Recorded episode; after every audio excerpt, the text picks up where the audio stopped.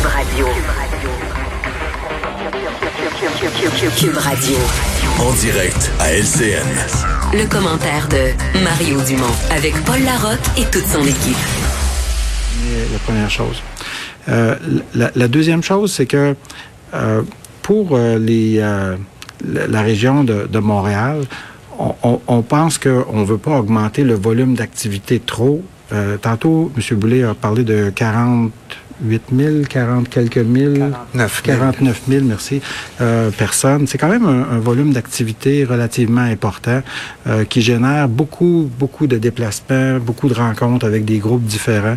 Donc, c'est un volume d'activité qu'on pouvait, on pouvait reporter donc, on est très prudent, puis on veut aller progressivement. C'est une mesure pour aller progressivement. La logique est plutôt dans, dans le sens d'une protection épidémiologique que d'autres choses. Si vous permettez euh, maintenant une autre question pour moi. Euh, donc, on parlait des salons de coiffure qui vont être, euh, qui pourront rouvrir, mais il y a des, beaucoup de salons de coiffure qui sont dans les centres commerciaux. Donc, pour eux, je présume que c'est encore interdit ou euh, comment Ben, ça va fonctionner? C'est-à-dire que, excuse-moi, vas-y. Non, Allez-y, Bon, allez-y. alors, c'est- parce que oui, je suis contente que vous posiez la question parce qu'on l'a vu dans le passé. Là, on, on a donné le feu vert à, à des commerces qui avaient euh, une porte à l'extérieur du centre commercial. Donc, c'est la même chose, euh, non seulement pour les soins corporels, mais aussi pour euh, les services que moi j'ai nommés les services thérapeutiques. Il faut avoir une porte à l'extérieur qui donne à l'extérieur du centre commercial et non à l'intérieur du centre. Donc ça, c'est vraiment un critère très important qu'il faut respecter. Et euh, une dernière petite euh, euh, concernant, vous avez dit que donc on ajoute à des services et des soins donc à ce qui sera permis d'être ouvert. Mais qu'en est-il de ce- qu'est-ce qui sera qui demeure encore fermé? Tout à l'heure on a fait allusion donc au spa, mais est-ce qu'il y a d'autres services ou soins que vous précisez qui doivent demeurer fermés actuellement? Ben, Dans les soins thérapeutiques, dentaires, corporels, esthétiques, je pense qu'on fait pas mal le tour dans les deux phases que nous venons de vous annoncer. Pour les autres activités, comme j'ai conclu tout à l'heure, on va reprendre graduellement. Il y a des annonces qui vont venir dans les prochaines journées. Encore une fois, il faut toujours, de façon préalable, s'assurer qu'on a un guide de normes sanitaires en milieu de travail dans le secteur qui est visé et les annonces seront faites, euh, comme je vous dis, là, dans les jours qui vont venir. Merci. Olivier, avez-vous une dernière question? Non, ça va aller. Euh, on va passer à l'anglais si vous permettez. Allez-y, euh, Cathy Sané, CBC. Good afternoon. Um, I was curious to. Alors voilà le gouvernement, les ministres the et euh, Boulay qui viennent de donner davantage de précisions sur euh, les annonces faites aujourd'hui. Il y en a quand même pas mal. Réouverture de plusieurs secteurs de, de l'activité économique. Voyez, donc, si je résume, le 1er juin prochain, dans une dizaine de jours, donc partout au Québec, euh, réouverture des cliniques dentaires, des soins thérapeutiques et du toilettage pour animaux.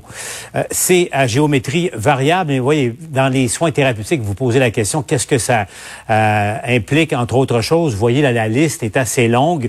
Vous pourrez retrouver ça, d'ailleurs, je vous le signale, euh, sur le site de tvanouvelle.ca, mais euh, tout est parfaitement euh, expliqué. Il y, a, plusieurs secteurs d'activité qui pourront reprendre.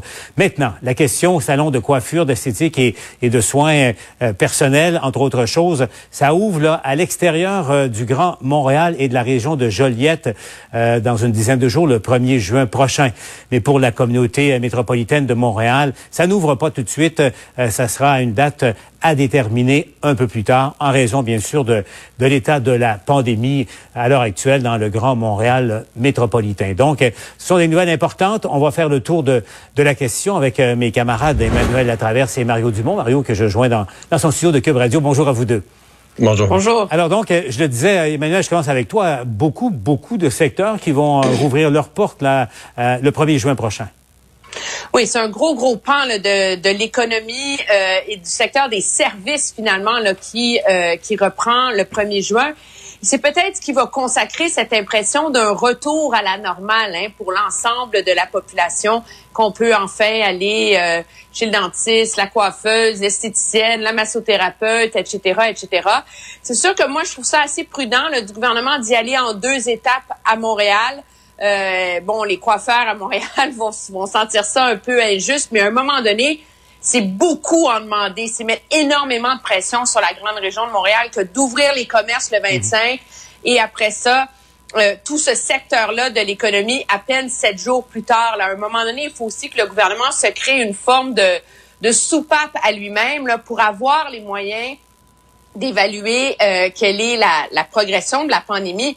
Et euh, Monsieur Massé, le docteur Massé le disait, le R0, le taux de contagion à Montréal est à peine sous euh, le niveau de 1. Donc, ce qui veut dire qu'on frôle encore le moment où chaque mhm. personne infectée en infecte une autre. Euh, c'est ce qui montre là qu'il n'y a pas de marge de manœuvre à Montréal encore. Oui, parce que Mario, ça, ça veut dire que la, la, pandémie continue de gagner du terrain dans le grand, dans le grand euh, Montréal. Euh, mais n'empêche, par exemple, les cliniques dentaires qui, qui vont rouvrir partout au même moment. Ça aussi, Mario, c'est une nouvelle que, que bien des gens attendaient. Oui, puis commencer à avoir des besoins, c'est que c'est un peu comme les chirurgies. Euh, on disait les chirurgies urgentes sont faites. On disait la même chose en dentisterie. On disait les cas urgents sont faits. Mais quand on se met à en parler avec des dentistes, on se rend compte que euh, bon, ce qui est urgent puis pas urgent, exemple, ben, quelqu'un qui avait un abcès, là, puis là on, on allait le traiter. Mais par exemple une carie, bon, c'est pas urgent, mais ça progresse. sais. mais si tu t'en occupes pas, ça va finir par faire mal, puis après ça très mal, puis ça va devenir urgent. Donc les dentistes disaient, là avec les semaines qui passent, les cas euh, moyennement pas assez urgents pour passer pour urgent le deviennent. Là. Et donc on dit même que dans les premiers jours, euh, je parlais ce matin avec le président de l'ordre des dentistes, dans les premiers jours, les premières semaines, on pourrait probablement pas faire de nettoyage ou de, de plusieurs cabinets de dentistes vont se concentrer vraiment sur les cas qu'ils ont accumulés de caries, de traitement de canal, des choses qui doivent être faites en priorité avant de recommencer à faire des nettoyages. Donc, c'était quand même dû. Dans le cas des services esthétiques, je me risque un peu. Moi, je pense que dans le plan semi-secret, ce serait une semaine. Moi, je pense que le gouvernement aimerait ouvrir les salons de coiffure, les salons d'esthétique mhm. le 8 juin, une semaine plus tard. Mais on veut pas se commettre. Comme on a déjà vécu à Montréal des reports et des reports, on veut plus vivre de reports. Donc, on se dit restons tranquilles, annonçons pour le reste du Québec, donnons-nous mhm. de la marge de manœuvre pour Montréal, ça nous donne des jours quand même, euh, même une coupe de semaines de plus pour voir l'évolution des chiffres, est-ce que la baisse du nombre de cas, du nombre de décès, est-ce que ces, ces courbes-là sont vraiment à la baisse de façon soutenue et stable? Et si oui, euh, je pense que le but, c'est d'ouvrir le 8 juin.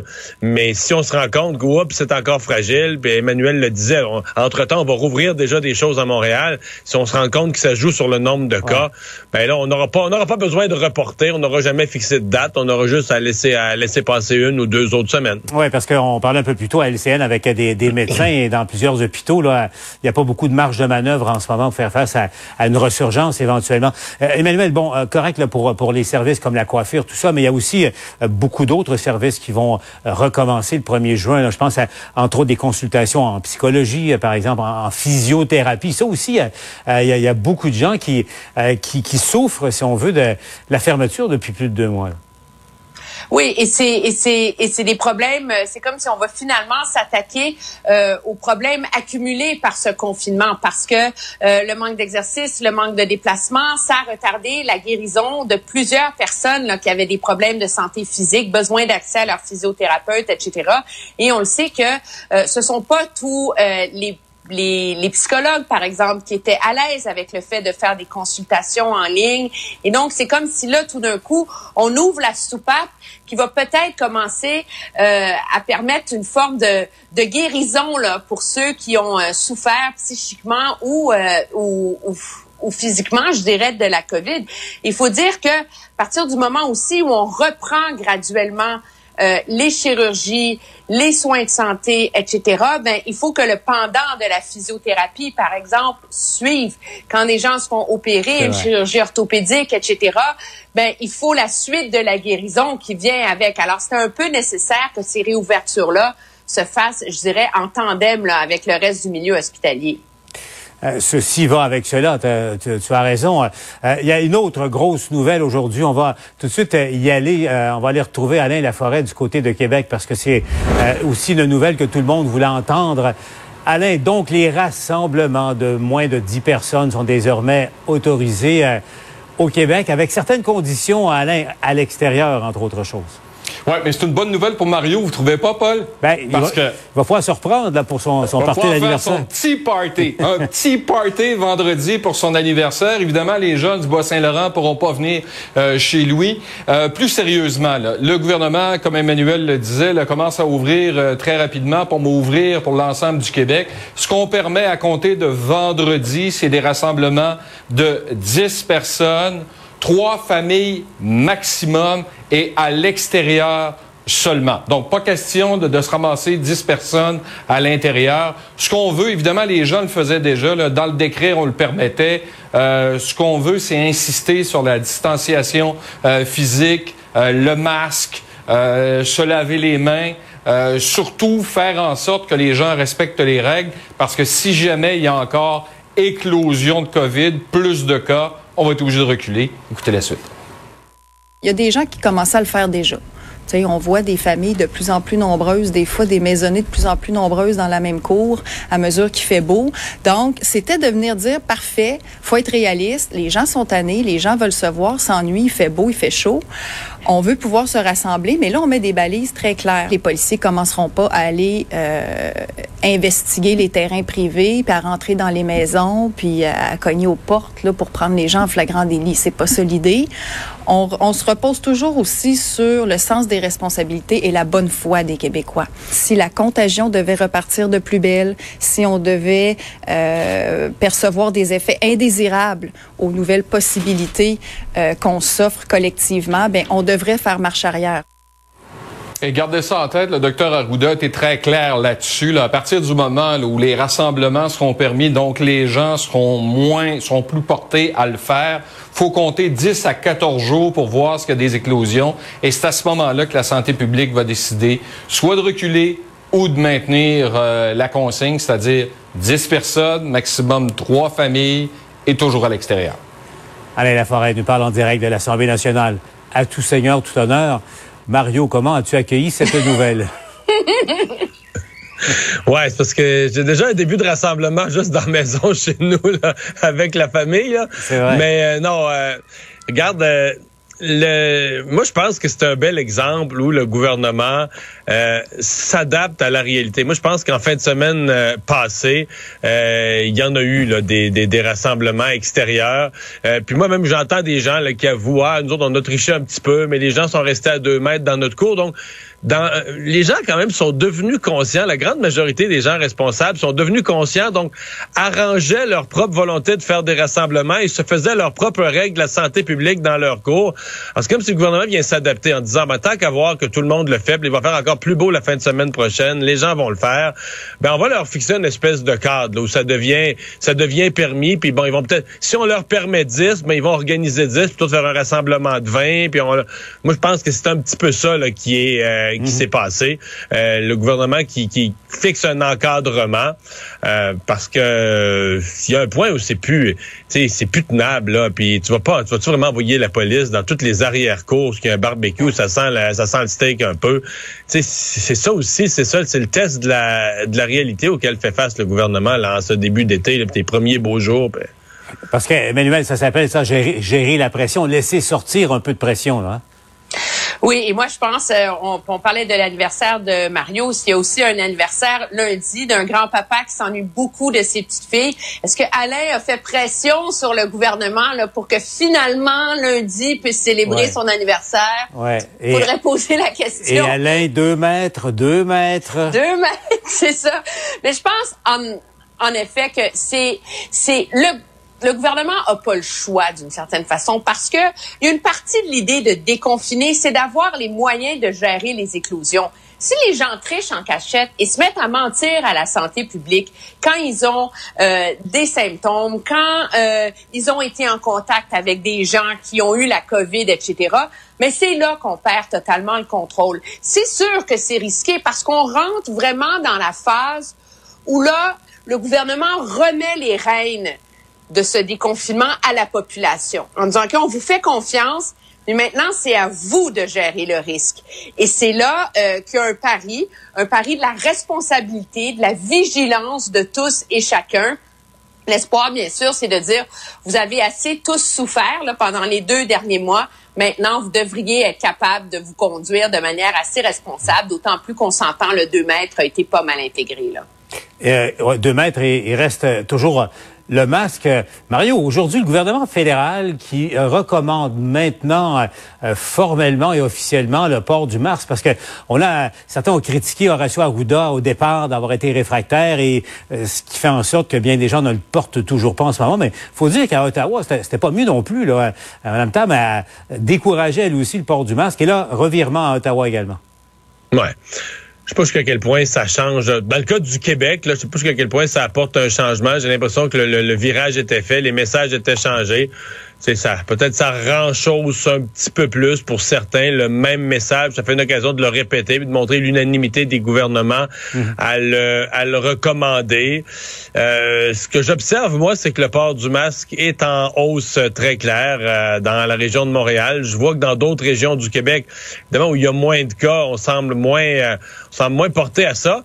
Mais c'est une habitude à développer. Puis les gens qui le portaient, les gens qui le portaient encore, portons-nous juste il y a deux, trois semaines, euh, j'entendais que des gens qui le portaient pour aller à l'épicerie se plaignaient en disant, ben, c'est moi qui avais l'air d'être l'intrus, c'est moi qui avais l'air d'être l'extraterrestre. Mhm. Là, c'est plus ça. En tout cas, pour la grande, grande, grande région de Montréal, je pense que les gens qui portent le masque se fondent dans l'eau. C'est devenu tout à fait normal.